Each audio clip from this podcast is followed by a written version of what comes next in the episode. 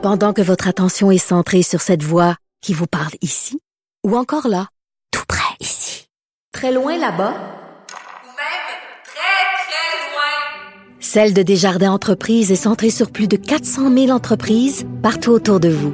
Depuis plus de 120 ans, nos équipes dédiées accompagnent les entrepreneurs d'ici à chaque étape pour qu'ils puissent rester centrés sur ce qui compte, la croissance de leur entreprise.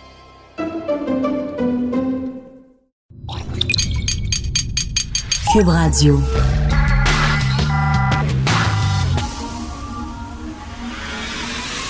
De 10 à 11. De 10 à 11. Richard Martineau. Politiquement incorrect. Cube Radio.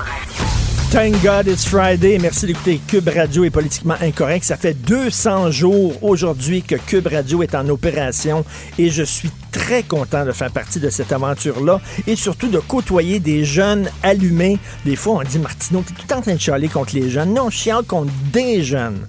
Pas les jeunes, parce que nos jeunes à Cube Radio sont vraiment tripants et je suis très content de les côtoyer. Merci de nous écouter. Comme tous les vendredis, je suis avec mon baveux préféré, François Lambert. Bonjour, Richard. Le gars qui est encore plus détesté que moi, si c'est possible. Je ne sais pas, mais cette semaine, je pense que je le suis. Oui. Je pense que je te l'ai enlevé parce que j'ai critiqué un joueur de hockey Qui sacrait. qui sacrave un match. Et, Du bois? Ouais, et j'ai eu, je pense, toute la communauté euh, des fa- fans de hockey qui sont toutes contre moi, que ça n'a pas de sens. T'as jamais joué au hockey, maudit imbécile. En tout cas, je pense que cette semaine, j'ai- je t'ai enlevé la palme, mais je- la semaine prochaine, je te OK, laisse. ils ont le droit, ils ont le droit de sacrer, donc, OK. Hey, non, non, c'est besoin de ça. C'est pour, pour faire sortir le méchant, Richard. Ben, on va le faire sortir, le C'est méchant, ça. pendant la prochaine euh, demi-heure. on prend le Journal de Montréal d'aujourd'hui. Écoute, ils ont eu une excellente idée. Le spread qu'ils ont fait avec le fameux organigramme du service de santé et le ministère des Santé et des Services sociaux. Oui. Check-moi ça, mon gars. Ça, c'est vraiment, c'est psychédélique. Alors, tu sais, comment tu peux te retrouver là-dedans? La bête, elle est énorme. Ben, tu sais, c'est- comme euh, une balle que tu veux faire descendre en bas, mais tu sais pas par où qu'elle va aller. Donc, là, la balle, tu as besoin d'aide. faut que tu remontes tout l'organigramme. Tout le monde se lance la balle. Puis pendant ce temps-là, on a vu ce qui est arrivé cette semaine. Il y a une petite fille qui été échappée dans, les filets de, ce, de cet organigramme-là, complètement débile, et, qui est une tristesse euh, sans fin, Richard. Oui, c'est une tristesse. Écoute, là, c'est comme je disais, c'est comme si, je vais prendre la métaphore des inondations, c'est comme si tu avais 10 digues, Oui. une après l'autre, puis elles ont toutes cédé. Oui. Toute la gang, bing. Mais non la seulement ils ont a cédé, cédé. le juge a cédé, la DPJ a cédé, la commission scolaire a cédé, les voisins ont cédé. Mais non seulement ça a cédé, Richard, mais il y a quelqu'un qui filmait ça en même temps pour dire Hey, regarde, il y en a une qui pète. Hey, regarde, il y en a un autre qui pète. Il y en a un autre qui pète. Ça n'a pas de sens. Dis- Dis-moi la métaphore que tu me disais tantôt, euh, d'onde, la petite fille dans la piscine. Ben, tu sais, c'est comme si une petite fille qui se baigne, puis là, on la voit, elle dit Hey, on dirait qu'elle a de la misère à respirer. Puis là, la, ba- la bande de, de, de, de mon oncle puis de tout le monde alentour est un peu sa brosse, puis il rit Hey, regarde la petite fille, on dirait qu'elle. a- Puis là, à un moment donné, vous dites Ah, ben, écoute, elle est morte. C'est comme si on la regardait.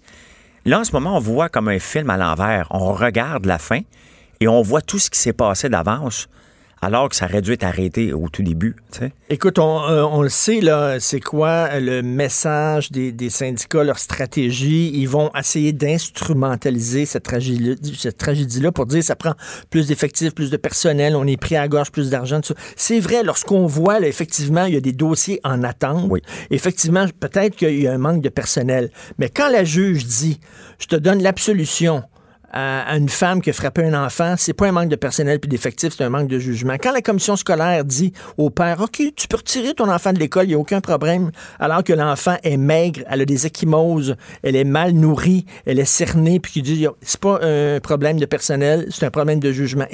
C'était tous des problèmes de jugement. Mais c'est- J'ai hâte que la commission d'enquête, j'ai hâte de savoir c'est qui ce bonhomme-là pour qu'il soit aussi pesant que ça dans sa communauté pour faire dicter sa loi. Parce que c'est un peu ça que la DPJ l'échappe. OK, OK, c'est une erreur humaine, mettons, OK? Mais que la commission scolaire accepte. My God, mon gars, là, moi, s'il rentre pas matin là, à l'école, j'ai déjà un appel à 9h30. Comment ça se fait que mon gars n'est pas à école? C'est une école privée. Puis si je l'envoie pas le lendemain, il faut que j'aille voir l'école. Les, les professeurs savaient que c'est une famille qui était problématique, que c'était un milieu familial toxique. Oui. Et là, il suffit d'appeler l'école puis de dire, ben, finalement, je retire ma fille, puis ils vont dire, OK. Bon, on va faire l'école à la maison. Euh, Ben, as-tu, de l'air. il y a- as-tu- as-tu les compétences? As-tu, euh, voyons donc. Écoute, en mai 2018, Oui. il y a eu un jugement de la Chambre jeunesse ok, qui a dit que la petite fille, elle souffrait de négligence au plan éducatif. Euh, elle elle était en mauvais, elle recevait des mauvais traitements psychologiques. Il y avait des abus physiques, etc. Qu'elle ne dormait pas suffisamment, qu'elle mangeait mal. Et malgré ça, la DPJ a dit il faut quand même la maintenir dans son milieu familial. Moi, cette politique de la DPJ, je peux comprendre, là, avant, on trimballait les enfants d'une famille d'accueil à l'autre, puis Oui. tout ça. Là. Là, ils se sont dit, on va arrêter de les trimballer. L'important, c'est qu'ils restent dans leur famille, même si la famille est foquée, Ben même non. si la famille est toxique. Là, la ça, c'est pas une manque de- de- d'effectifs puis de personnel. Non, c'est une une- politique niaiseuse. Oui. ça.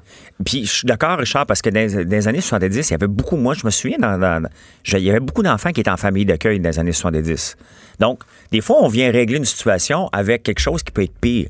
Dans ce cas-là, c'est bien évident que la petite fille devait être retirée de son milieu à tout jamais. Mais voyons donc. À tout jamais. Non, pas. non, mais leur politique, c'est de dire non, il n'y a rien de mieux qu'avoir un père biologique puis une mère biologique. Mais oui, mais s'ils sont foqués tous les deux.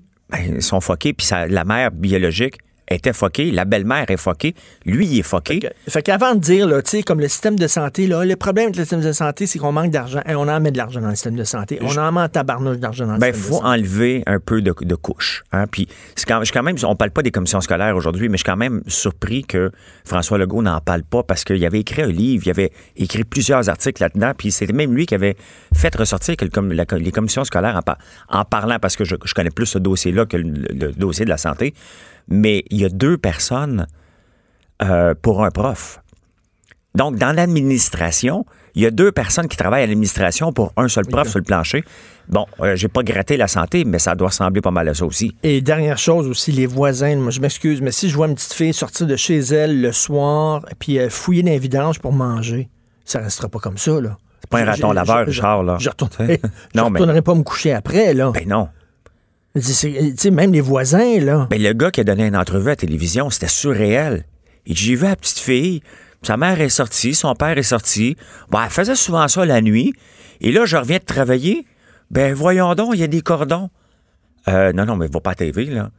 J'aurais la- je serais mort de honte, je me sentirais tellement coupable. C'est pas comme si t'entendais un bruit, puis le lendemain, tu es sûr qu'il y a eu un meurtre dans ton, dans ton voisinage, là. La petite fille est à ta porte. Ah, c'est, tout terrible. ça est affreux, tout ça est horrible. Euh, écoute, on va passer tout de suite à la page 8 parce que, bon, il y a des textes sur les inondations, on en a beaucoup parlé. Page 8, à la- à une pe- un petit entrefilet. Une employée politique du ministre Lionel Carman est dans le sud, OK? Oui. Puis elle envoie un, Instagram, elle, elle, elle d'une plage dans le sud, puis elle a écrit Nous aussi, on a les deux pieds dans l'eau, mais au moins il fait beau et chaud. Kisses from Mexico. Bon. Là, tout le monde s'énerve, tout le monde est. Je pense que c'est une bonne attachée de presse ou c'est-tu une pas bonne attachée? On, on capote-tu un peu trop là, sur ce Ben que oui. les gens écrivent? C'était une blague, peut-être une mauvaise blague, mais là, tu sais, dire, faut, Oui, mais c'est pas. revenir Elle, aussi, elle là, pas ministre, là. Elle pas. euh, je veux dire, elle travaille. Elle est, elle, est en vacances. Elle n'est pas ministre. Si le ministre Carman fait ça, hey, je suis assez bien, moi, on n'a pas. Là, il est dans, il l'eau chaude, là. Il est même- de toute façon, il est même plus ministre tout de suite, là.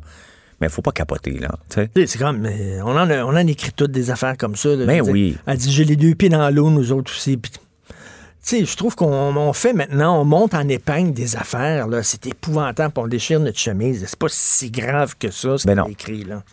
Euh, écoute, euh, maintenant, on va aller, tiens, Santé, page 12. Québec promet de réduire la rémunération des spécialistes. OK, les radiologistes, Hey, ça, ça fait de l'argent à tabarnouche, hein. t'es cœur. Écoute, là. Mais j'ai jamais Non, compris. les 800 000 piastres, là. Puis t'imagines si t'es radiologiste, je connais quelqu'un, moi, qui est radiologiste dans le Nord, Oui. OK? Là, il y a- À Rouen-Noranda. C'est près d'un million par année. Ils ont eu une augmentation de salaire de 120 000 piastres. Parce qu'il y a eu une hausse tarifaire rétroactive euh, de 5,2% Écoute, là, les radiologistes, là, Mais Richard, j'essaie de comprendre un radiologiste, comment il peut faire autant d'argent que ça? C'est sûr parce qu'il en manque, mais on s'entend qu'ils font pas des opérations à cœur ouvert, là. Je me trompe peut-être, puis ils vont me détester, mais ils prennent des photos, puis ils les analysent.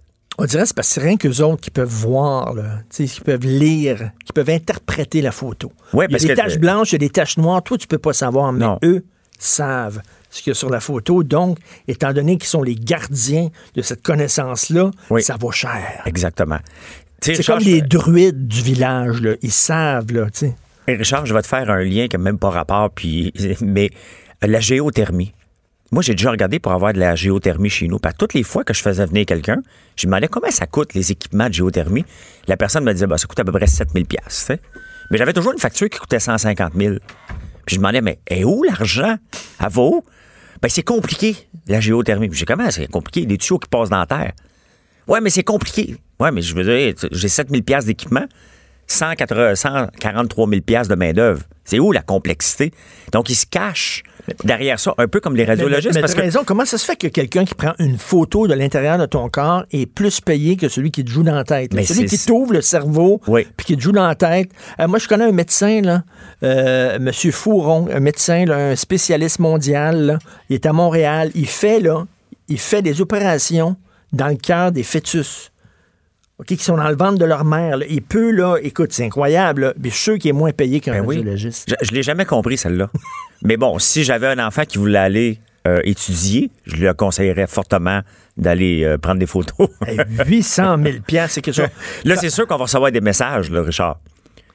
On ne fait pas juste prendre des photos. Là. Ben On fait une blague, là. on fait une métaphore. Là. Non, non, Ouais. mais c'est- rien que dans le système de santé, il y a des choses, me semble, qui, qui, qui- qui sont plus compliquées. Une opération ça, à cœur ouvert, peut-être. Euh, Une opération dans un fœtus, c'est sérieux. Là? Mais tu sais qu'il y, a- il y a des- il y a des vedettes, puis il y a des animateurs de TV, des animateurs de radio qui font qui sont payés plus que des gens qui sont en train de faire de la recherche pour le cancer aussi. Là. Oui, On peut mais dire ça, les salaires sont bizarres dans notre société. tu sais. Oui, mais on pourrait faire la même chose avec les joueurs de hockey. Le problème, c'est pas combien tu coûtes, c'est combien tu rapportes à l'entreprise. Donc, si toi, tu es payant pour Cube, puis on te paye un million, puis tu apportes des codes d'écoute, tant mieux. Si, la minute que tu n'en rapportes pas, par contre, on te met dehors. Là. Mais là, le radiologiste, c'est qu'on parle, c'est, premièrement, c'est, le gouvernement qui le paye, Oui. puis on le parle, on, on- on le compare avec le même corps de métier, c'est-à-dire des gens qui travaillent dans le milieu moi, de pour la moi, ça n'a pas de sens. La, la réalité, Richard, c'est que ça n'a pas de sens. Qui sont, qui se gardent. On la voit toute, la photo. Tu as déjà eu des radiologies? Oui. Tu dis, ah, regardons ça, mon fémur est croche. L'infirmière dit, non, non, non, non, on peut pas aller. Non, non, c'est eux autres, là, c'est eux Non, autres on, qui ont- ben, c- on peut pas euh, interpréter ça comme ça. Le radiologiste va regarder mettre ça. la photo sur le panneau lumineux. Puis il dit Ah, ben, gars, c'est ton fémur qui est croche. Ah, OK. Regarde ça. Ouais, t'as le fémur cassé, toi, dans ton-. Page 15, les Autochtones. Bon, il y a un peu de blague. là. Dans mon page Ouais. 15, les Autochtones boudent les nouveaux compteurs. Plusieurs foyers refusent leurs installations par les employés d'Hydro-Québec. C'est comme des zones de non-droit, Oui. les réserves autochtones. Puis en même temps, il faut pas les blâmer. C'est ça la loi. Oui. On leur a dit on va vous parker dans des réserves, puis vous allez vous gérer tout seul. Puis, donc, ils vendent euh, du hash, ils vendent du pot à des mineurs, euh, il y a du trafic d'armes dans certaines réserves, euh, il y a des cas de violence conjugale, des fois qui sont chroniques, euh, des fois il y a des cas d'intoxication chez les enfants, tout ça. Puis on dirait que euh, la police peut pas débarquer parce que Non. là, ça va devenir politique. là. Oui. Ben, imagine-toi avec les compteurs, s'ils décident de ne pas les installer et de couper l'électricité. Ben là, tu- ça, ça, ça Non. pas. Tu peux couper l'électricité à quelqu'un québécois qui dirait non. Essaye de pas installer ton compteur, toi, là. Ben, t'as même pas le choix. T'as t'as même pas le choix. Je veux dire, c'est ça ou rien. hein. T'as- t'as pas l'option. Eux ont l'option. Euh, Les autres, ils disent, regarde, on s'autodétermine. C'est notre territoire. C'est pas vrai. Oui, on est physiquement sur le territoire du Québec, oui. mais politiquement, on n'est pas. On relève du fédéral. Ils on ont relève- besoin on- d'électricité qui, qui est sur notre territoire global à un moment donné. là. On n'est pas, on pas invités, nous autres ici. ici là. On est ici de plein droit. Et euh, l'électricité qu'ils utilisent, c'est l'électricité de, de- de tout le monde. T'as pas le droit de fumer euh, dans des casinos, mais là-bas, t'as le droit de fumer dans leur casino. T'as pas le droit de. tu sais, C'est un peu des zones de non-droit. Ben, c'est, c'est- c'est tellement c'est une patate chaude que personne ne veut s'en mêler, donc ils peuvent faire ce qu'ils veulent. Puis il n'y a personne qui va aller mettre la, la, la, la- ça va revirer en crise d'Oka à chaque fois. Fait Ben que oui. tu y vas pas. Il n'y a plus personne qui veut y aller. Puis Ben ça non. va faire le tour de la planète en disant c'est épouvantable la façon dont on traite les Autochtones. Donc Ben oui. voilà. Tout le monde regarde ailleurs. Puis page 18, le transit sera permis, mais découragé sur le Mont-Royal. Bon, ils ont, ils ont eu une idée. euh, Valérie Plante a une idée de la, voie Camillien Hood. Oui. Euh, tu pourras plus te rendre d'un bord à l'autre de la montagne. Traverser la montagne, ça, va être. euh, tu n'as plus le droit de traverser la montagne. Puis bon, ça va être rien que pour les vélos, puis les gens qui veulent se promener à pied, puis tout ça. Fait qu'ils ont fait supposément comme un projet pilote qui ont décidé quoi un week-end? À peu près. À un moment donné, tu, te promènes sur euh, euh, la Camille haute, puis il t'arrive en haut, t'as un mur. Tu dis, ah ben écoutons, ça a passé, là, leur, leur, leur- leur ego trip. Puis finalement, ça n'a ça, ça, pas fonctionné plus qu'il faut. là. Il y a eu une étude là-dessus, pouf, c'était, ça, ça donnait rien, c'était mal planifié. Ça Euh, complexifiait tout la patente pour tout le monde. Et pourquoi? Pour protéger les cyclistes? Honnêtement, Richard, je suis un cycliste. Je m'entraîne sur le Mont-Royal, j'habite là. OK? Et je suis bien plus dangereux en, en vélo qu'en, auto. Euh, descendre de Camillien-Hood, là, on est des débiles légers. Moi, je l'ai fait une fois pour être le plus vite. OK? Il y a une application qui s'appelle Strava, puis j'ai dit, moi, être le king de celui qui va descendre le plus vite. je te reconnais. Ça, c'est du vrai Non, François mais Lambert. honnêtement, je me suis mis ma vie en danger. J'ai mis, j'ai fait peur à toutes les, cycli- toutes les, les, les- les- les automobilistes qui voyaient un débile descendre la côte. T'as descendu comme un fou. La pédale au fond, couché sur le vélo. Richard, j'étais un danger public. Mais t'es pas tout seul parce qu'il y en a plein de Oui. cyclistes. Puis là, oui, il y a des cyclistes qui sont morts, malheureusement, à cause de l'imprudence d'automobilistes. Et je veux, je veux pas banaliser Non, ça. non, il faut le pas. jeune qui s'est fait frapper par un automobiliste qui a décidé de faire un U-turn sur Camillien Hood, le tweet. Oui. Alors, euh, ce jeune-là, c'est épouvantable ce qui est arrivé. Mais il y a des cyclistes, je dis pas les cyclistes, des cyclistes qui utilisent cette voie-là comme une voie de compétition. Ben oui. Oui. C'est dangereux. C'est dangereux. Puis la, la solution, c'est de mettre un mur mitoyen pour plus qu'il y ait de U-turn. C'est pas, pas en mettant une pancarte. Parce que c'est marqué la pancarte. Ils n'ont pas mis de mur de béton tout le long. C'est marqué, tu n'as pas le droit de faire un U-turn. Mais on le savait depuis toujours qu'il n'y a pas le droit de faire U-turn en plein milieu d'une côte. Hein. C'est, Ben oui. c'est- ça, c'est du gros bon sens. Là. Pas, pas besoin d'une pancarte. Cependant, il y a toujours des oiseaux qui vont le faire. Puis il y a toujours des cyclistes qui vont aller trop vite. Ah, Puis il va y avoir d'autres accidents. Mais bon, le- T'es arrivé euh, combien de ah, je suis arrivé troisième. J'ai fait Troisième de tous ceux qui ont fait ça. de là, tous ceux qui ont descendu, j'avais une moyenne de 84 km heure. T'aurais pu te tuer. J'aurais pu me tuer parce que un- je voulais essayer. L'application Strava, d'abord, d'ailleurs, on n'en parle pas, mais c'est une application qui se sont fait poursuivre plusieurs fois, puis ils ont enlevé certains segments où que les gens essayaient d'être le plus rapide parce que c'était dangereux. Il Donc, encourageait les gens à. ben, le but de coup- ça, c'était de faire, de quand ils ont inventé cette application-là, c'était d'avoir un réseau pour cyclistes, mais le but, c'était de King of Mountain. Donc, normalement, tu es le king en montant, là. Mais il y a des gens qui ont dit, un peu, on va faire un segment quand on descend aussi. On va être le king de la descente. Toi, t'es-tu tel genre? C'était quoi l'émission aux États-Unis, les gars qui se pétaient à la gueule, Jackass? là? Jackass. C'était-tu le genre à dire, Ouais. moi aussi, me mettre un pétard dans le cul pour voir ce que ça fait? T'étais- C'était-tu le genre comme Pas à ça? toi? 50 ans, mais à 14 ans, oui. tu veux pas savoir, Richard, ce que j'ai fait quand j'a- j'avais cet Moi aussi, âge-là. moi, c'est ça, me mettre un pétard dans le cul, rien que le fun. C'est non. vrai, c'est vrai qu'un pet, c'est inflammable. Tu sais, on va essayer ça. Non, n- n- je sais même pas, je devrais dire ça en nom. Je l'ai déjà dit à, à quelque part, mais nous autres, on se mettait du gaz sur ses bras. OK. On allumait ça. Pourquoi je suis pas surpris? Et faut-tu être assez débile? Se mettre du gaz, puis, ah, puis après ça, tu te garoches dans le sable pour l'éteindre. On aurait pu brûler vif, comment? Oui, j'étais ceux-là, malheureusement. Donc, euh, on a déraillé, mais j'aime ça que la, la mairesse se fasse taper ses doigts. Oui. OK? Parce qu'à un moment donné, arrêtons de, de vouloir enlever toutes les, les, les, les, les autos comme étant un mal. Ferrandez se fait taper ses doigts une deuxième fois. Regarde, t'es pas le roi, là. OK? On a le droit de se promener dans la ville. Le boulevard Mont-Royal n'existe plus. c'est tranquillement, c'est correct qu'on en fasse un, un chemin de plaisance. Oui, c'est parfait. tu sais, Pas, pas faire, Ouais. pas faire de la vitesse sur cette route-là. Là. Ben oui, puis le mettre un petit peu moins large. C'est sûr Oui, qu'à un oui, moment donné, c'est c'est autoroute. Puis je suis bien à l'aise avec ça. Page 19, le 5 minutes, c'est sur le Venezuela. Écoute, j'ai rencontré une amie qui donne des cours de francisation à des immigrants, OK, Mhm. à Montréal, et elle a beaucoup, beaucoup, beaucoup d'immigrants qui viennent du Venezuela. Oui. Elle dit, tu leur parleras à ces gens-là du socialisme. Tu leur parleras à ces gens-là de la gauche, là. Oui. Tu, tu verras ce qu'ils disent du Venezuela, eux autres. Là. Ils ont- il y aura des cours à donner à Québec solidaire. Écoute, c'était le pays qui avait les plus grands champs de pétrole au monde, les plus 80 grandes réserves de pétrole au monde. 96% de leurs revenus proviennent du pétrole. Et là, c'est un pays de BS. Oui. Et les gens avaient de la difficulté à vivre et ils ont sacré le camp puis ils viennent ici. Ils se sont fait fourrer par le gouvernement Oui. socialiste, gouvernement Ben oui, de gauche que- qui était Hugo Chavez. C'était le héros de la gauche. Ben oui. Et tous les journaux là-bas sont contrôlés par l'État. Tu sais, et tout- tous les journaux, tout était contrôlé par l'État. 96% de leurs revenus. Le pétrole prend une débarque solide. Et là, ils se sauvent tout.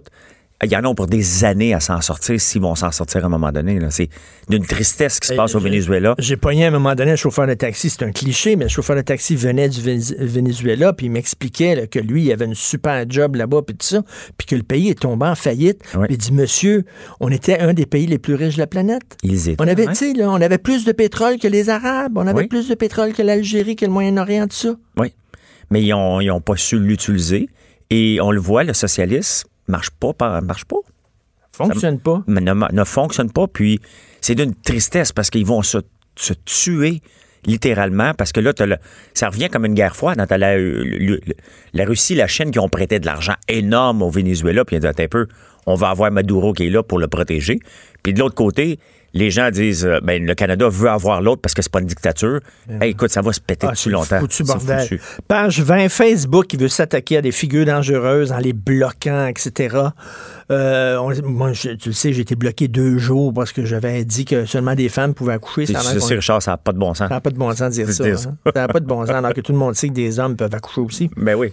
Alors, moi, premièrement, les gens, les, les, les crackpots, là, Oui. les gens d'extrême droite et d'extrême gauche, je veux les lire, je veux savoir c'est quoi leur position, je veux pas les, je veux pas les censurer, au contraire, je veux savoir c'est quoi leur position, c'est quoi, euh, c'est qui- qu'est-ce qui, c'est qui- qu'est-ce qu'ils lisent, Oui. c'est qui qui les suivent, etc. Oui. Euh, tu sais, euh, je trouve que Facebook, bon, ils vont bloquer. Qui vont bloquer? Qui vont permettre euh, d'avoir des pages Facebook? Qui vont bloquer? C'est qui qui va décider qu'est-ce qui est euh, recevable, pas recevable? Ben, ça dépend, jusqu'où qu'ils vont. Euh, On a le droit d'avoir les propos qu'on veut. À un moment donné, les gens ne nous liront pas, là, si on est tous des crackpots, là.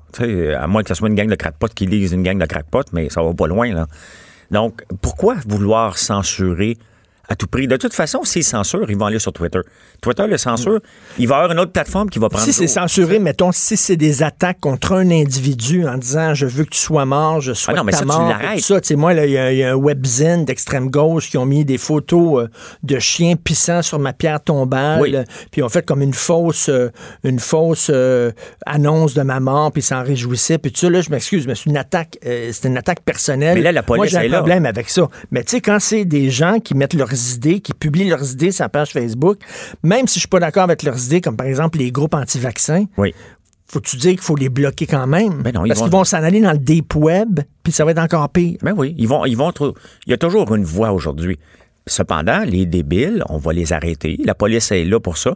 Et s'il y a quelque chose, au lieu de vouloir bloquer sur Facebook, c'est que la police devrait se mettre une vraie force que quand tu dénonces quelqu'un, ce ne soit pas un chemin de croix non plus. Hey, c'est dur de le- à le- faire, euh, faire condamner quelqu'un sur Facebook. Là. Oui. J'ai déjà essayé. Là. Oh boy, c'est, c'est, faut, faut que tu sois décidé. Là. Attends une minute. Puis quand t'es bloqué, c'est dur aussi de, leur, de, leur- de, de plaider ta cause. Oui. Là, on veut s'en prendre à Paul Joseph Watson. Moi, je le suis sur Twitter, Paul Joseph Watson. Euh, des fois, je trouve qu'il est right on, il est vraiment bien, puis on veut le bloquer. Pourquoi? C'est comme, qui va décider, là? Ben, ils veulent. C'est Facebook qui va décider. Ben oui, mais Donc, euh, c'est selon Zuckerberg, ses idées à lui, qu'est-ce qui va être bon pour lui, qu'est-ce qui sera bon pour, pas bon pour lui. À moins qu'il aille avec les likes, puis les dislikes, puis les, les faces de bonhomme, là. Mais les plaintes, là, ah, ah, Xavier Camus euh, s'est plaint, donc on va fermer, sa, on va fermer la, la- la page de ce gars-là. En tout cas, bref. Page 21. Oui. Une croisière de scientologues en quarantaine à cause de la rougeole. J'ai euh, souri. aussi. Ah, aimais ça? J'ai tellement aimé ça. Ils sont en quarantaine à cause de la rougeole. Ils Oui. sont contre les vaccins. Oui, ils sont contre les vaccins, puis là, ils sont pognés à Sainte-Lucie. Bon, il y a des pires places pour être pognés, là. Mais pourquoi être contre les vaccins? J'ai jamais compris être contre quelque chose qui a. On a développé des vaccins qui nous faisait, qui est en train de nous faire disparaître comme humains. On se protège contre des maladies dangereuses et les gens disent non, non, moi, je n'en prendrai pas de vaccin. Euh, pourquoi? Parce qu'ils disent que, là, ils vont dire que toi, tu été rempli, t'étais- ton ton cerveau a été lavé par le Big Pharma. Oui. Le Big Pharma, ils ont lavé ton cerveau, mais finalement, ça cause l'autisme, les vaccins, ça cause toutes sortes de maladies, ce qui est faux. Ben oui. C'est faux, c'est démontré scientifiquement. Et là, tu as une gang de gens qui sont sceptiques envers les vaccins, qui n'arrêtent pas de gueuler contre la médecine générale. Puis là, qui- les autres sont pognés en quarantaine parce qu'il y a des cas de rougeole. Écoute, Richard, génial. j'ai juste lu le, le titre, j'ai dit, OK, j'ai ma réponse, j'ai du fun, je passe ailleurs. C'est tellement drôle, ça. Écoute, on passe. euh, Denise Bombardier, rapidement, qui Oui. revient là, justement sur la DPJ en disant nous autres, notre politique, c'est de, de garder ça dans le milieu familial. Elle aussi, elle dénonce ça. C'est très bon. Oui, c'est complètement exactement. débile. Oui. Ça, c'est suite au documentaire de Paul Arcan. Oui. Les voleurs d'enfance, où euh, Paul Arcand dénonçait que les enfants se faisaient trimballer d'une. Puis là, ils ont dit OK, c'est vrai, on les trimballe trop, on va les garder dans leur famille. Non, pas bon. Non. C'est pas bon. OK. Euh, page 24 et page 25, SNC-Lavalin, Bombardier, Oui. ils sont tous les deux dans, dans le trouble. Oui. Puis, tu sais, ça, c'est des, des entreprises qu'on a boostées là, aux subventions, à l'os, boostées, boostées, boostées. Puis là, ils se retrouvent encore dans le trouble. Ben, Qu'est-ce qu'on va faire? Ben, on va remettre encore d'argent de- dedans. Mais il faut arrêter ce cercle vicieux-là. Si on regarde SNC-Lavalin, c'est bien normal qu'ils sont dans le trouble. Hein? Ils sont- là, ils vont se retirer de 15 pays. C'est bien évident. Bombardier, Alain Bellemare était supposé venir sauver Bombardier. On a tassé Pierre Baudouin pour mettre Alain Bellemare en disant c'est le sauveur, c'est lui qui va tout régler. Ben, il n'y a rien réglé parce que c'est une compagnie qui marche qu'aux subventions. C'est l'entreprise. Tu sais, on parle de BS Corpo, puis il faut pas être tout le temps contre les subventions. Cependant, les emplois chez Bombardier sont subventionnés en moyenne à peu près à 100 000 par emploi. L'argent qu'on a donné à cette Mais là, compagnie-là. t'es quasiment, quasiment mieux de donner un chèque à 100 000 à, tant- à X nombre de citoyens, puis ça vient de finir. Ben exactement, parce que la réalité, c'est que ça fonctionne pas. Leur modèle, ils sont en train de se départir d'un peu partout, puis il va falloir se poser des questions sur notre fleuron. Hein, c'est plus un fleuron, là. Fleuron. On aime ça dire ça, mais à un moment donné, Bombardier, ce n'est pas un fleuron. C'est le fun. Moi, je m'en vais tantôt à mon chalet. Je vais passer à côté de Mirabel. Je vais voir la grosse usine de Bombardier. Il y a une fierté de voir ça. Oui. Mais j'ai un petit pincement au cœur de voir maintenant Airbus à côté. Ça me fait mal. Je suis allé, je suis allé visiter Bombardier, moi, là, justement, à Mirabel. euh, Il y avait une, une journée porte ouverte. Oui. Et j'avais une amie qui euh, travaillait chez Bombardier. La, la fierté des gens, là, je rencontrais les employés étaient là, puis ils nous expliquaient les avions, les moteurs d'avion. tout ça. C'était une journée passionnante. Oui. La fierté des gens de travailler chez Bombardier. Puis moi aussi, quand je pense, puis je vois Airbus, là, Ah, ça, me- ça me titille. là. Je me dis, ouf, on l'a, on on donné, pour une- on l'a donné pour une pièce. Hey, on n'a pas une bouchée de pain. Écoute, pour une pièce, ils ont venu mettre leur nom là-dessus. Ils ont ramassé ça. Là. On, a, on a mis des, des, des gonzillions de dollars là-dedans. Ils ont ramassé ça pour une bouchée de pain. Oui. La CAQ, toujours en réflexion sur le monopole, la SEQ. On y va-tu, on y va-tu pas, on change-tu, on change-tu pas, on brise-tu Et- le monopole? On... Ben, tu sais, ils ont fait une étude, les libéraux, puis là, la CAQ en reparle. Non, l'étude n'était pas bonne. Richard, en affaires, il y a une seule étude. Moi, j'ai jamais fait d'étude de marché dans aucune de mes entreprises parce que il y a une seule étude qui compte, le consommateur qui va donner de l'argent. On veut faire un test avec la SAQ, voir si on veut la démonopoliser, si on veut, avoir de la concurrence. Il y a une seule façon. Ouvrons, euh, ouvrons une boutique. Mettons, moi, j'aime le scotch. Ça me tente peut-être pas d'aller à Rimouski chercher une bouteille de scotch japonais, puis aller à Rouen-Noranda.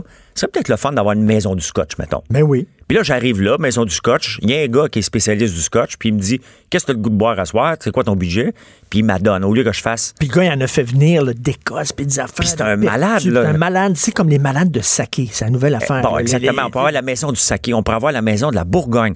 Tu vas là, puis le gars te parle de tous les villages. Moi, j'aimerais ça qu'on essaie ça. Moi, Est-ce je que serais, ça je serais fonctionne? pas mal, je serais pas mal présent à la maison du Calvados, moi. Ouais, mais tu sais, au moins, tu quelque chose au lieu de faire une étude. Parce que l'étude, Richard, si je te demande, hey, tu m'achèterais-tu mon produit que je vais lancer dans deux ans? Tu vas me dire, ben oui, François, dans deux ans, je vais te voir. Tu vas-tu l'acheter? Peut-être pas. Tout à fait. Donc, euh, Arrêtons les laissons, études. laissons le marché. Laissons le marché. Laissons le marché. Puis si la SAQ est meilleure que le, le, le, le, le- le- le privé, ben, le privé va mourir puis la SAQ va continuer. Ben, c'est ça. Puis si la SAQ est pas bonne, ben, le privé va gagner. Les taxes vont être pareilles. On De toute pas façon, qu'est-ce que le gouvernement fait dans le commerce au détail? Il n'y a pas sa place. Si le gouvernement vendait des souliers, on trouvait ça niaiseux. Si le gouvernement vendait des pantalons, on trouvait ça niaiseux. Ben pourquoi le gouvernement peut vendre de l'alcool? Tout ça, c'est un résidu de notre morale judéo-chrétienne. Exact. Il faut parler de Louise Deschâtelet, page 43. Oui. Il y, a, il y a une lettre, c'est de la valeur d'une amitié profonde. J'ai une grande amie depuis la petite enfance. Jamais on s'est perdu de vue, mais euh, j'ai un nouvel amoureux auquel je tiens beaucoup, mais il n'apprécie pas la présence de mon ami dans ma vie. Quand, quand tu te fais une nouvelle blonde, Oui. n'aime pas ton meilleur chum. Oui. Elle veut rien savoir de ton meilleur chum. Ça cause. Qu'est-ce que tu fais? Ben, tu- Qu'est-ce que tu fais? Ça cause des soucis, ça. ben oui.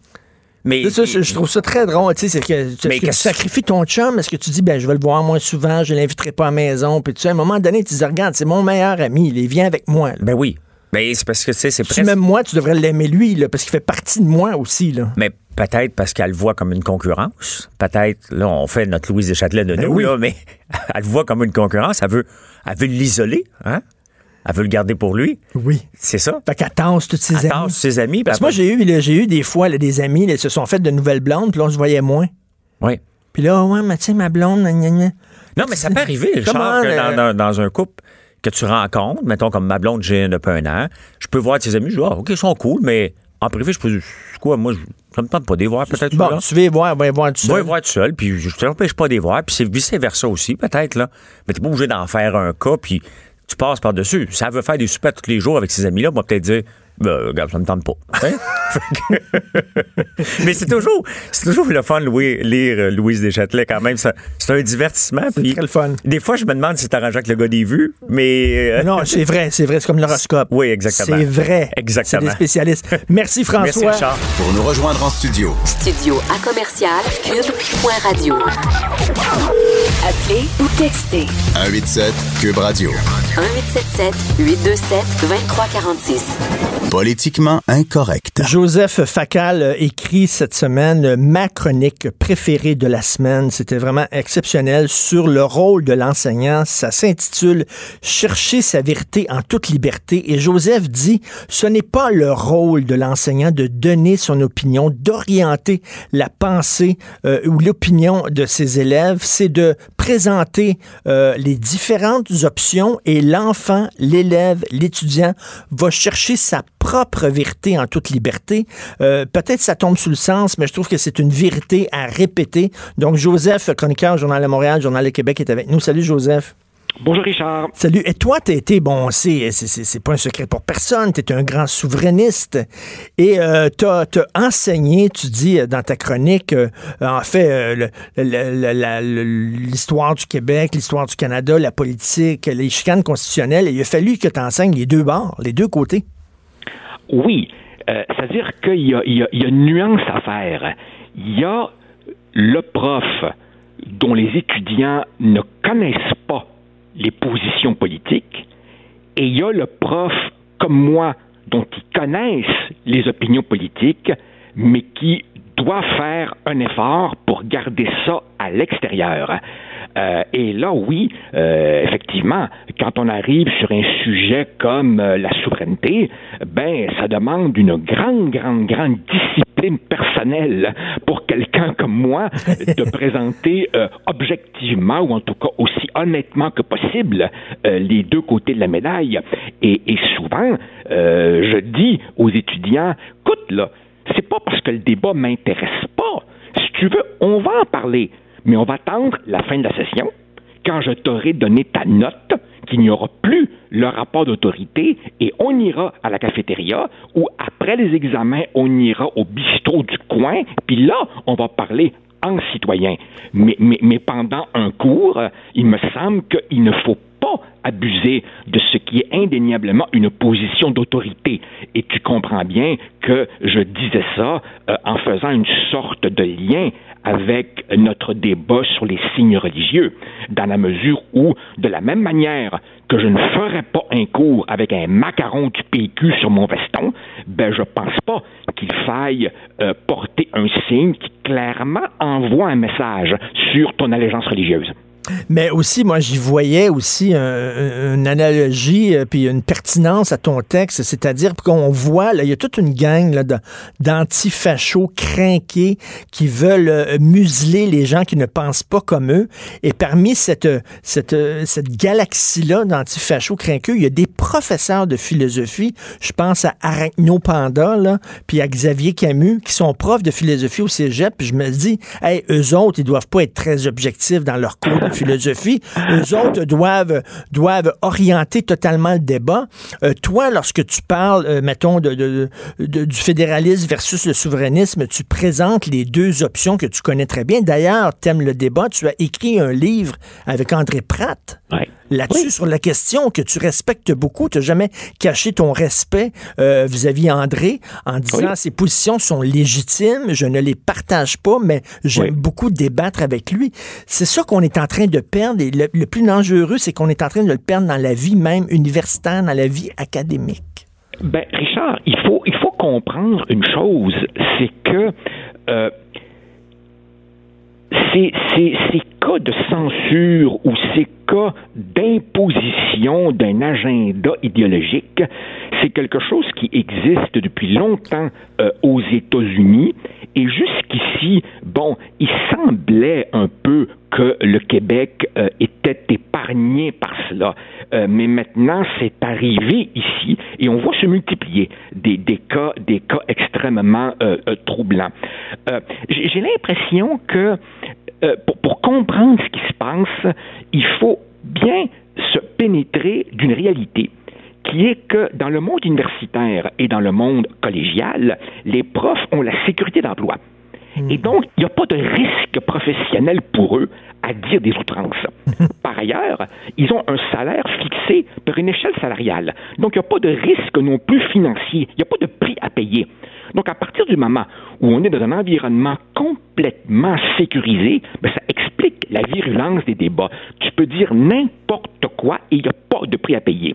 Par ailleurs, je note que dans beaucoup de départements, les, profs, si tu veux, euh, modérés, euh, et j'ai beaucoup de collègues dans cette situation, me disent je n'y vais même plus aux assemblées départementales. Hmm. Et donc, à partir du moment où les modérés s'éloignent, ça permet dans certains départements à des petites gangs d'activistes de littéralement noyauter le, département et de faire la pluie et le beau temps.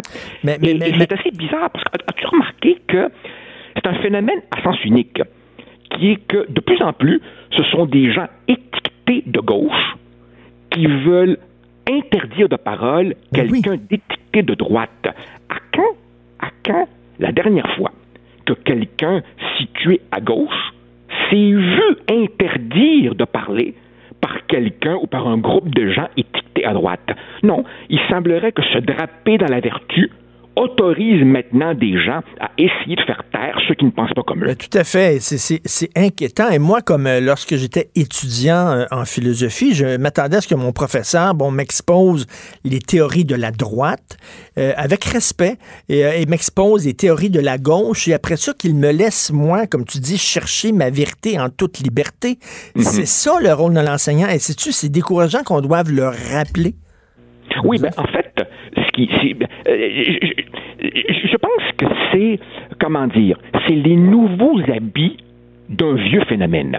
Dans les années 70, il y avait évidemment dans certains départements, bon, des maoïstes qui faisaient la pluie et le beau temps.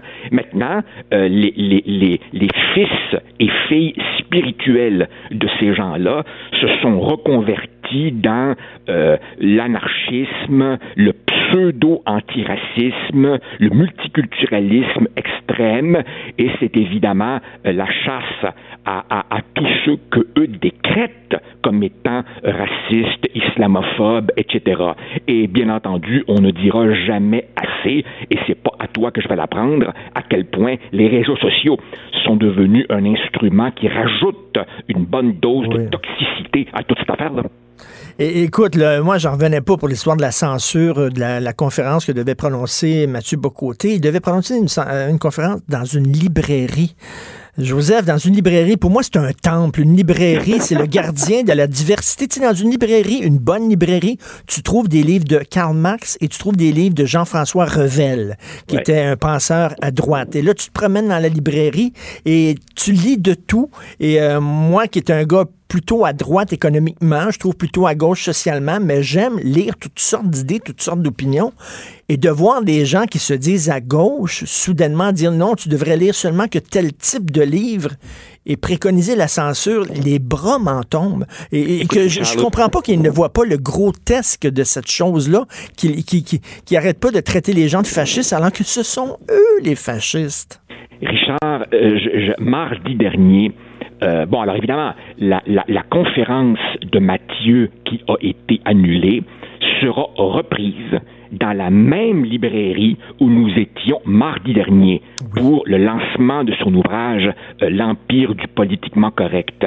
Et je ne sais pas si c'est Mathieu ou quelqu'un d'autre qui a fait remarquer que nous étions tous là, peut-être une trentaine, quarantaine, dans un lancement de livre, et on avait le sentiment de faire un, un acte d'affirmation citoyenne Oui. courageuse. Oui. C'est un lancement Miguel. Mais c'est vrai, je suis allé à son lancement, je suis arrivé tard, à la tente son lancement, et moi aussi, j'avais l'impression de faire un acte courageux. C'est- fou raide. Euh, c'est fou raide. Euh, mais, mais en même temps, écoute, j'imagine que c'est le propre de, de- de la mentalité euh, sectaire. C'est-à-dire que ces gens sont tellement convaincus euh, d'avoir raison qu'ils s'autorisent évidemment euh, euh, n'importe quoi au, nom- de la cause. Et et, et- et l'un des, l'une des personnes qui était présente au, au lancement de livre m'a fait remarquer que cette, cette euh, censure euh, à l'encontre de Mathieu euh, avait été largement condamnée et que l'opinion Oui. publique ne suivait pas ces extrémistes. Et j'ai dit à mon interlocuteur, mais t'as pas compris, ils se foutent complètement de l'opinion publique. Et même, justement, plus ils seront minoritaires, plus ils seront condamnés, plus ils seront varlopés, plus ils seront convaincus qu'ils ont raison, seuls envers et contre tous. Ils détestent la société. Et quand je parle de ça, il y a des gens qui disent oui, Richard, mais tu t'inquiètes, c'est un épiphénomène, c'est trois pelés et deux tondus. Et là, je voudrais leur faire lire un texte qui vient de paraître dans The Atlantic, qui est un, magazine important. Camille Paglia, qui enseigne depuis plus de Sûr. 30 ans à, à Philadelphie, qui est une historienne de l'art brillante, brillante, brillante. Euh, on veut la tasser. Il y a des gens qui font tout pour qu'elle perde son poste. Ah là, non, non, c'est dangereux, là. Mais, mais, mais, mais, on, peut, on peut multiplier les exemples. C'est, c'est Finkielkraut Oui. euh, euh, euh, en France. Eh bien, écoute, quelqu'un que tu connais bien, le, le, le grand biologiste athée euh, Richard Dawkins, Oui. qui, qui, qui, qui, qui s'est fait traiter d'islamophobe parce qu'il critiquait toutes les religions. non, non, écoute, c'est... Jordan vraiment- Peterson à Toronto. Jordan Peterson à Toronto. Non, non, c'est vraiment rendu, euh, rendu euh, extrêmement euh, inquiétant. Mais évidemment, il faut, il faut dire que cela fleurit particulièrement dans les départements où on enseigne des disciplines qui Oui. permettent à l'idéologie euh, de se déguiser derrière la science. Moi, par exemple, tu vois, euh, qui, qui enseigne euh, à HEC Montréal avec des étudiants qui, pour la plupart, ne veulent pas faire la révolution et aspirent à être comptable ou être en marketing ou tout ça. Moi, je suis relativement épargné par ce, par ce phénomène. Mais j'ai des collègues qui, comme moi, viennent, ont été formés dans les sciences humaines, dans les sciences sociales et qui sont dans des départements de sociaux, de Sciences Po, etc. Alors, eux me racontent des histoires, mais, mais, mais, mais, mais les cheveux me, me, me, m'en dressent.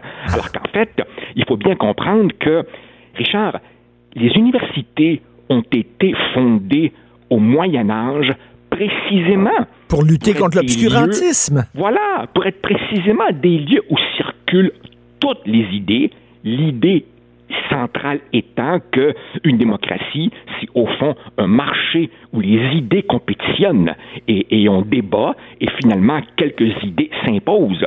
Mais si tu réduis la circulation d'une idée parce qu'elle te déplaît, ben c'est toute la démocratie que tu Ben, tout à fait. Joseph, merci pour ta chronique excellente. Chercher sa vérité en toute liberté. Merci d'avoir pris le temps de nous parler. Richard Martineau. Politiquement incorrect. Cube Radio. Alors maintenant, je parle avec mon grand chum Jonathan Trudeau. Salut Jonathan.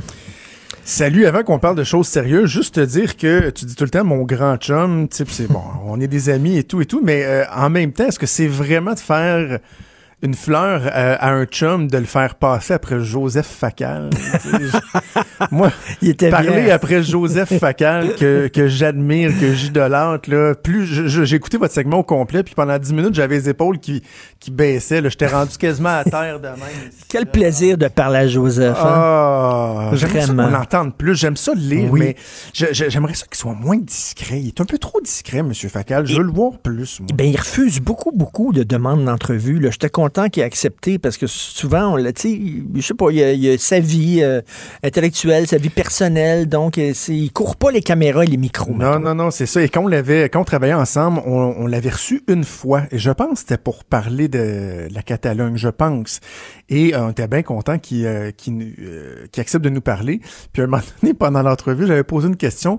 Puis il m'avait répondu en disant, vous savez, Jonathan, nanana, il m'avait appelé par mon nom. Puis je t'avais écrit, Joseph Facal vient de m'appeler par mon nom. I made it. J'étais comme, ah, wow. Écoute, wow. rien- on va faire, triper, là, mais tu t'imagines Joseph Facal, chef du PQ, à l'époque, s'il avait été chef du PQ. Ben, moi, de- demain matin, là, parce qu'il est encore jeune, euh, Joseph Facal, là, demain matin, Joseph Facal déciderait de faire un retour en politique, briguerait la chefferie du Parti québécois, euh, amènerait des idées un peu plus de, de droite au niveau économique, au niveau euh, social à certains égards, parlerait de la souveraineté avec des bases pragmatiques non pas émotives. Il, me- il me titillerait.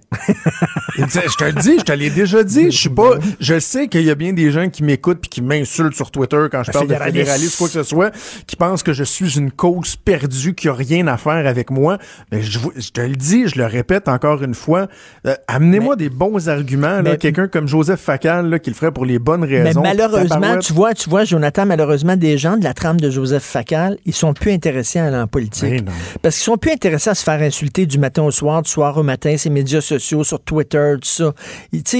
On est en train de perdre des gens avec euh, énormément de valeur qui ne veulent plus faire ça, ce métier-là. Mais on est, mais on peut se regarder un peu le nombril, par exemple. On est tellement dur avec nos, Oui. euh, nos politiciens. Puis tu sais, je, je, je me regarde moi aussi là, je regarde mon petit nombril à moi aussi, parce que on est extrêmement critique d'eux. On souligne très peu leurs bons coups.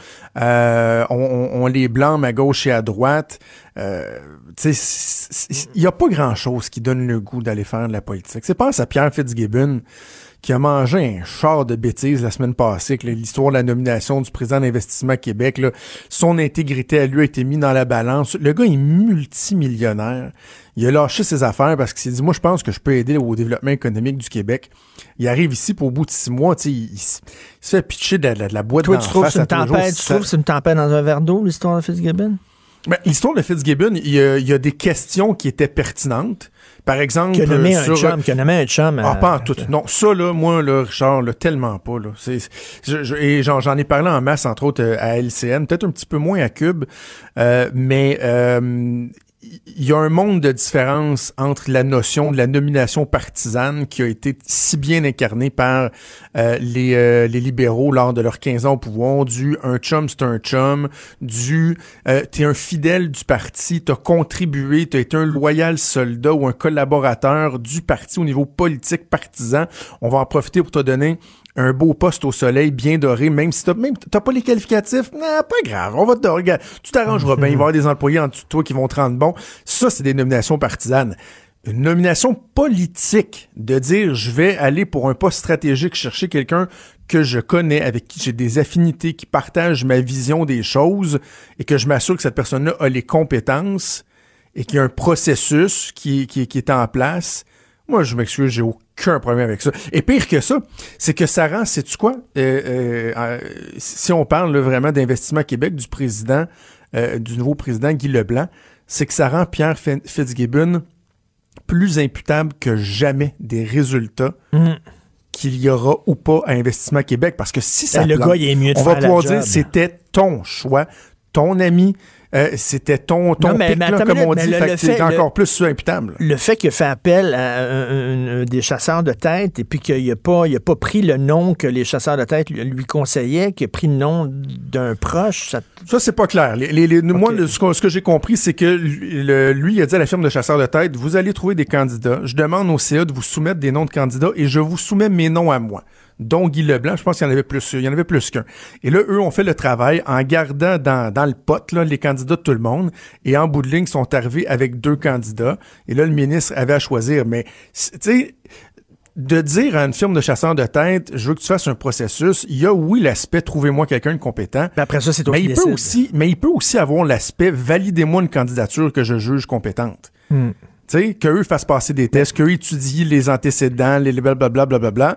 Euh, ça peut être ça aussi. Fait que, moi, à partir du moment que c'est fait à visière levée, qu'on tente pas de nous faire à croire que non, non, on sont pas de chum ou quoi que ce soit, je me dis, bon, ben, parfait. À cette heure, on a leur juste, livre la marchandise. Et Jonathan, tu parlais que le PLQ a été 15 ans au pouvoir. D'ailleurs, ça les met dans une drôle de situation. Tu sais, à chaque fois qu'ils gueulent, mettons, euh, par exemple, c'était cœurant la DPJ, puis ils déchirent leur chemise, puis tout ça, ben, tout ce qu'on a à dire, c'est vous avez été là pendant 15 ans. Ben, Qu'est-ce que vous avez fait? ben, Qu'est-ce que vous avez fait? Ça, ça les met, ça les met en porte-à-faux tout le temps.